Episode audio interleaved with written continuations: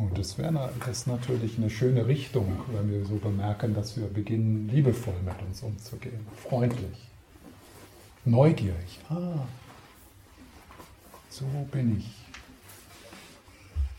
Wow, was für eine schöne Blume. Einzigartig. Neurotisch. Einzigartig neurotisch. Ja. Wow. Fantastisch.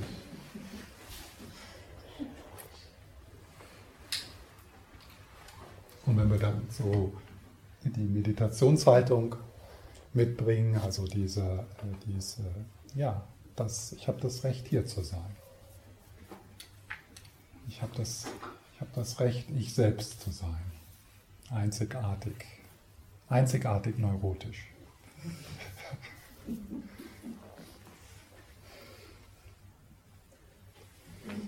ähm, noch ein paar Worte jetzt äh, zu diesem Wort Präsenz. Ähm,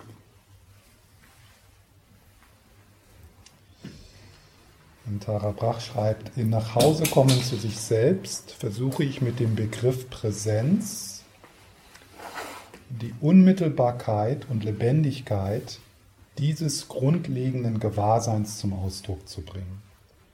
Die Unmittelbarkeit und Lebendigkeit dieses grundlegenden Gewahrseins.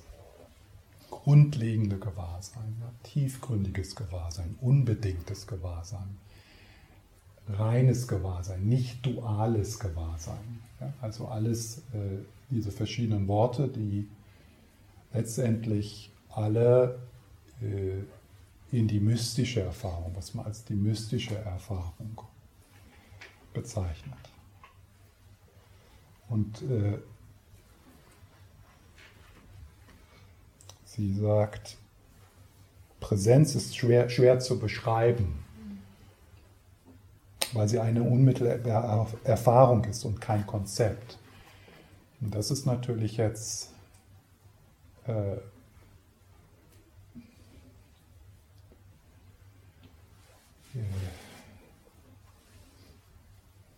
es ist, sie sagt, Präsenz ist schwer zu beschreiben. Eigentlich könnte sie auch sagen, es ist unmöglich zu beschreiben. Und trotzdem, trotzdem äh, ist es möglich, das miteinander zu teilen und sich vertraut damit zu machen. Aber wir machen uns mit etwas vertraut, was unser konzeptueller Geist niemals greifen kann, niemals begreifen kann. Und das macht diese, diese, diesen Austausch oder dieses Teilen nicht, nicht unbedingt schwierig, aber es ist etwas anderes, als wenn ich euch jetzt eine PowerPoint-Präsentation mit drei dies und fünf das äh, wo also unser konzeptueller Geist so, ah, jetzt habe ich es verstanden. Und zu diesem Punkt werden wir also mit Präsenz niemals kommen. Ah, jetzt habe ich es verstanden. Sondern wir, wir kommen zu dem Point, zu dem Punkt, ich habe es nicht verstanden und das ist super. Ich bin auf dem richtigen Weg.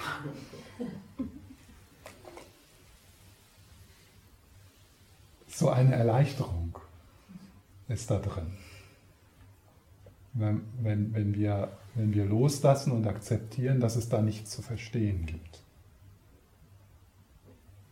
Und dass doch das, was wir hier entdecken können, dass das etwas sehr Vertrautes ist, was wir schon kennen aus unserem Leben, aus unserer Kindheit. Etwas ganz Kostbares, etwas ganz Nahes, und etwas, was zugänglich ist in unserem Leben. Ja? Und für dich, für dich äh, ist das halt, äh, also das ist auch so, etwas in dir sucht das. Also in der Natur, in der Musik, in der Kunst, in Gedichten, im Tanz, in der Meditation, wenn wir so uns so an, an, an, an hingezogen fühlen zu bestimmten Orten, wo wir, äh, wo wir ja, in unseren Worten vielleicht sagen, da bin ich mit dem Göttlichen in Kontakt oder also,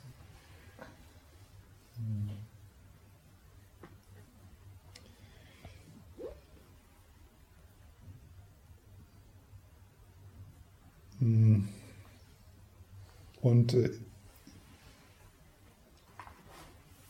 alle spirituellen Traditionen, äh, die, es gibt natürlich andere Dinge, die dort geteilt werden, aber das ist so das Herz. Ja?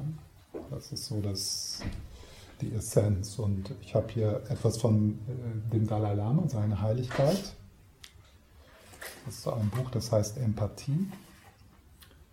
Und da gibt es ein Kapitel, das heißt, das allen Orden des tibetischen Buddhismus gemeinsame Grundprinzip. Das ist also der Titel. Also es gibt ja in der, tibetischen, in der tibetischen Tradition diese vier großen Orden, kann man die nennen, oder Linien. Ja.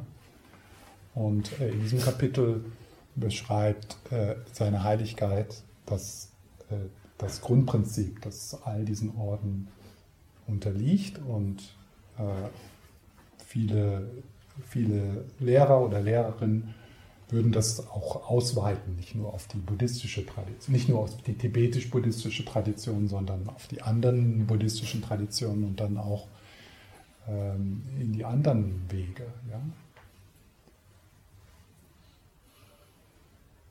Und das ist eigentlich mein, auch mein, mein Gefühl oder mein Ansatz, dass in allen Traditionen, die, also alle Traditionen auf, auf dieser mystischen Erfahrung ruhen. Und dass alle Traditionen eine Einladung sind, eine, eine zeitlose Einladung, mit, mit dieser Erfahrung in Kontakt zu kommen und dann aus dieser Erfahrung mehr und mehr zu leben. Und das ist, was Tara Brach dann nach Hause kommen nennt. Also wir sind auf dem Weg nach Hause. Und dieses Nachhause, äh, das ist, ähm, das ist die Erfahrung, die uns zugänglich ist in jedem Augenblick, die immer wieder einbricht und die, äh, wenn es gut geht, äh, in äh, in unserer Tradition zugänglich gemacht wird. Also er sagt, seine Heiligkeit, ich interessiere mich sehr für die Aussage vieler weiser Menschen in allen Orden des tibetischen Buddhismus, dass alle ihre Systeme auf dasselbe letzte Prinzip hinauslaufen. Und ich habe das Gefühl, dass ich das erläutern sollte, sollte und müsste. Eine solche Untersuchung mag kontrovers ausfallen. Ja, das ist so. Also es würden nicht alle buddhistischen, gerade tibetisch-buddhistische äh, äh, Praktizierende, da ist oft so dieses Fundament, fundamentalistische Ansatz oder ein, äh, so, wir haben die Weisheit. Ja? Also äh, die Belehrungen auf die Leerheit, auf die Natur des Geistes im tibetischen Buddhismus sind einzigartig. Und die findet man nirgendwo anders. Äh, und ähm, also es ist immer kontrovers, wenn, wenn, wenn man so das sagt. Und, und äh, im tibetischen Buddhismus ist es nicht nur ist es so, dass also auch in den Linien, es gibt ja diese, diese fundamentalistische Haltung, so dieses Zugehörigkeitsgefühl in den Karmapa Club oder Dalai Lama Club. Äh, und äh, also Praktizierende, die da aus, ausbrechen, das, die werden oft, die haben oft, das sind diejenigen, die die Pfeile im Rücken haben. Die die, die, die Pfeile im Rücken haben. Ja. Also es mag kontrovers ausfallen und seine Heiligkeit wird ja kritisiert auch dafür, dass er so, äh, also alle tibetische, selbst die Böhm-Tradition äh, so äh, unterstützt und umfasst und auf die Gemeinsamkeiten. Also das gemeinsame Prinzip. Aber auf jeden Fall sagen diese großen gelehrten Yogis, dass alle diese Systeme auf dieselbe letzte Grundeinsicht hinauslaufen. Die letzte dieselbe letzte Grundeinsicht hinauslaufen. Ja? Und äh, jetzt so als Möglichkeit kann es sein, dass das also stimmt für alle Traditionen, dass letztendlich alle mystischen Traditionen, und Buddhismus ist eine mystische Tradition, oft geht das verloren in diesen ganzen 10 von denen, 15 von das und buddhistische Psychologie und so weiter. Es geht manchmal verloren, dass die buddhistische Tradition eine mystische Tradition ist. Und das ist, das ist um eine Grund, es geht um eine Grundeinsicht. Um eine Grundeinsicht.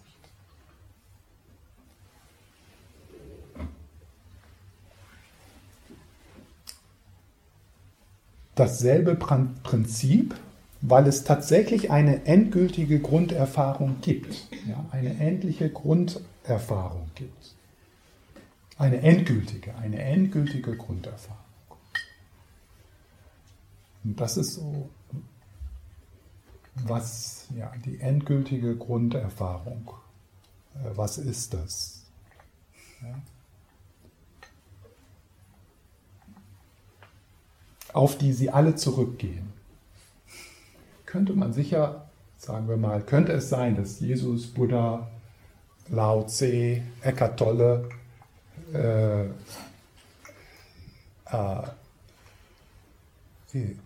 diese, die, eine, diese endgültige, uns allen zugängliche Grunderfahrung gemacht haben. Und äh, ja, und das, das dann es so ein bisschen bergab ging.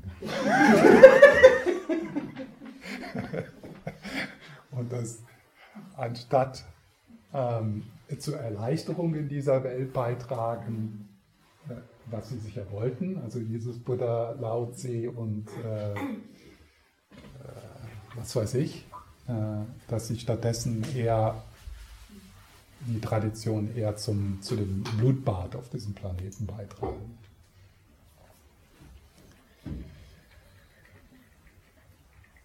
Es ist keineswegs so, dass sie das nur aus Höflichkeit sagen. Ja? Manchmal ist das so. Ne? Also so die tibetischen Lamas, die dann, ja, die sagen das so aus Höflichkeit. Aber im Grunde genommen denken sie, wir haben es.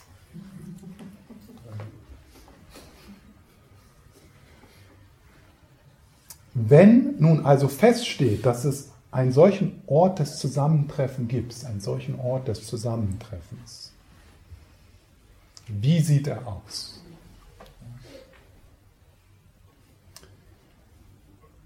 Ja.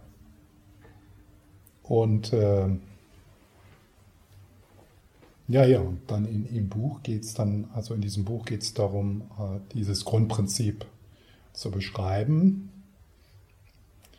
Und er nennt einige, ein paar Sätze weiter nennt er einige Namen dieses Grundprinzips zum Beispiel der angeborene Geist klaren Lichts,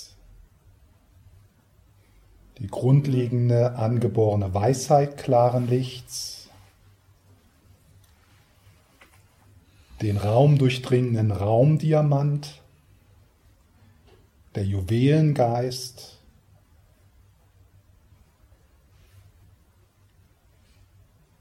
oder inner, innerlichste Wahrnehmung, innerlichste Wahrnehmung. Das ist äh, äh, Innermost Awareness in, im Englischen. Äh, Innermost Awareness und das ist Jeffrey Hopkins. Das ist ein, sehr äh, bekannter Übersetzer der tibetischen Sprache. Das ist Jeffrey Hopkins äh, Übersetzung von Rigpa, dem tibetischen Wort Rigpa. Innermost Awareness. Hier übersetzt als innerlichste Wahrnehmung.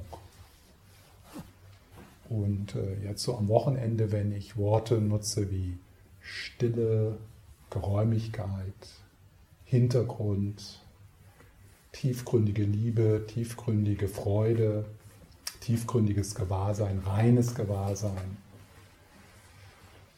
Ähm, die Lücke, ja, die Lücke zwischen den Gedanken, die Lücke zwischen den Geräuschen, äh, die Tiefe deines Seins, ja, der Himmel, die Tiefe des Ozeans, die grenzenlose Ewigkeit, ähm, Buddha-Natur, die Leerheit deines Geistes, die wahre Natur deines Geistes. Präsenz, ja? ähm, bedingungslose Liebe.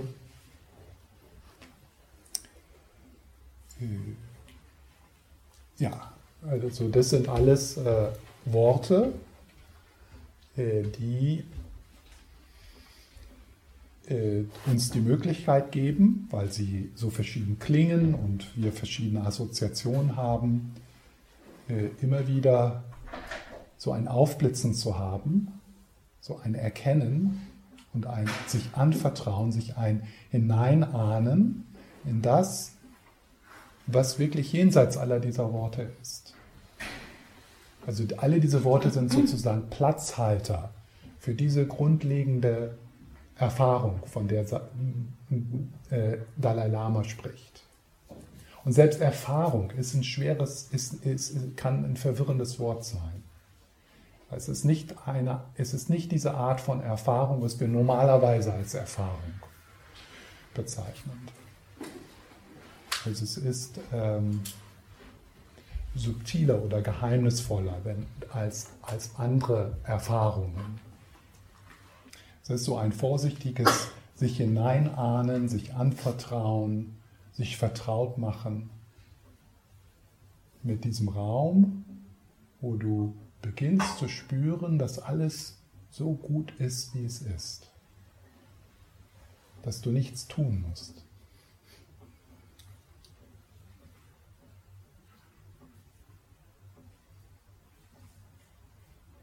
Selbst wenn auf einer Ebene, und die vernachlässigen wir auch nicht, also wie heute Nachmittag dann mit dem Rain-Modell, auf einer Ebene hinten und vorne nichts klappt, auf der anderen Ebene, auf der Ebene, von der wir jetzt gerade sprechen, die wir äh, öffnen, ist alles immer schon am richtigen Platz. Und nichts muss getan werden. Das ist so ein bisschen so, wenn du also eine schwierige Zeit hast, äh, wo also alles eng ist und in dir ist Enge, wo du verstrickt bist. Und wir werden auch noch schauen, mehr wie, wie dieser Vorgang des Verstrickens, was, das, äh, was da passiert und warum das passiert. Und dann machst du eine Wanderung auf dem Berg, an der, an der See und obwohl sich nichts verändert in deinem Leben, da sind also noch die gleichen Probleme, aber innerlich verändert sich was. Plötzlich kommst du so mit einer Weite in Kontakt. Plötzlich, ach, da gibt es ja mehr als meine unbezahlte Rechnung. Das ist ja doch gar nicht so wichtig. Ja? Und dann geht das, was sonst im Vordergrund ist, die Verstrickung, weicht sich so die Verstrickung, die dann einhergeht mit dem Mini-Selbst. Ja? Also Verstrickung geht ja immer einher mit dem Mini-Selbst. Da, da sage ich noch was, was ich damit meine. Und das löst sich so ein bisschen auf. Und das, was immer schon da ist, also sozusagen der Hintergrund, die Weite, das Verbundensein, äh, das kommt ein bisschen mehr in den Vordergrund. Und plötzlich löst sich was auf. Und du musst immer noch die Rechnung bezahlen. Aber es ist nicht so, wow, ich, Minimi und die Rechnung. Ja, also, okay. Das ist, so, das ist eine Leerheitserfahrung. Ja? Also, dass du so, dass plötzlich so bemerkst, naja, das mache ich, das denke ich mir, das ist eine Geschichte. Das ist, das ist gar nicht so wichtig. Es ist wichtig, aber nicht wirklich. Schreib dir das auf. Es ist wichtig, aber nicht wirklich. ja, das ist äh, äh, ein Satz, der die beiden Wahrheiten zusammenführt. Ne? Es gibt im Buddhismus diese, diesen Ausdruck, die zwei Wahrheiten. Also die relative Ebene und diese Ebene, die, die mystische Ebene. Ja? Und und dieser Satz fasst es, das ist wichtig, aber nicht wirklich. Ja, äh, ja und das ist, ist wirklich etwas, was wir Gott sei Dank immer wieder in unser Leben einbricht. Ansonsten, also wenn jeder Moment äh, konzentriert ist auf das Mini-Selbst, das würden wir ja nicht überleben. Ja, und wir haben alle so ein bisschen unsere Methoden. Der eine hat die Musik, der andere hat das Yoga, der andere hat die Natur, das Spielen, der Tanz. Also wir haben alle, äh, wir haben alle unsere Methoden äh, und Orte, die wir natürlich aufsuchen, wo also der Terror des Miniselbst äh, sich ein bisschen äh, auflöst.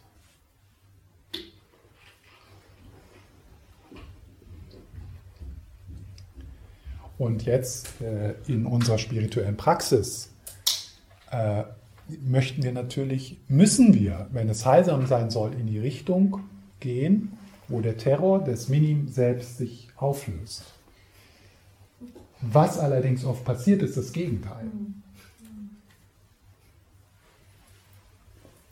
Was oft passiert ist, äh, äh ist, dass ähm, äh, durch spirituelle Praxis manchmal äh,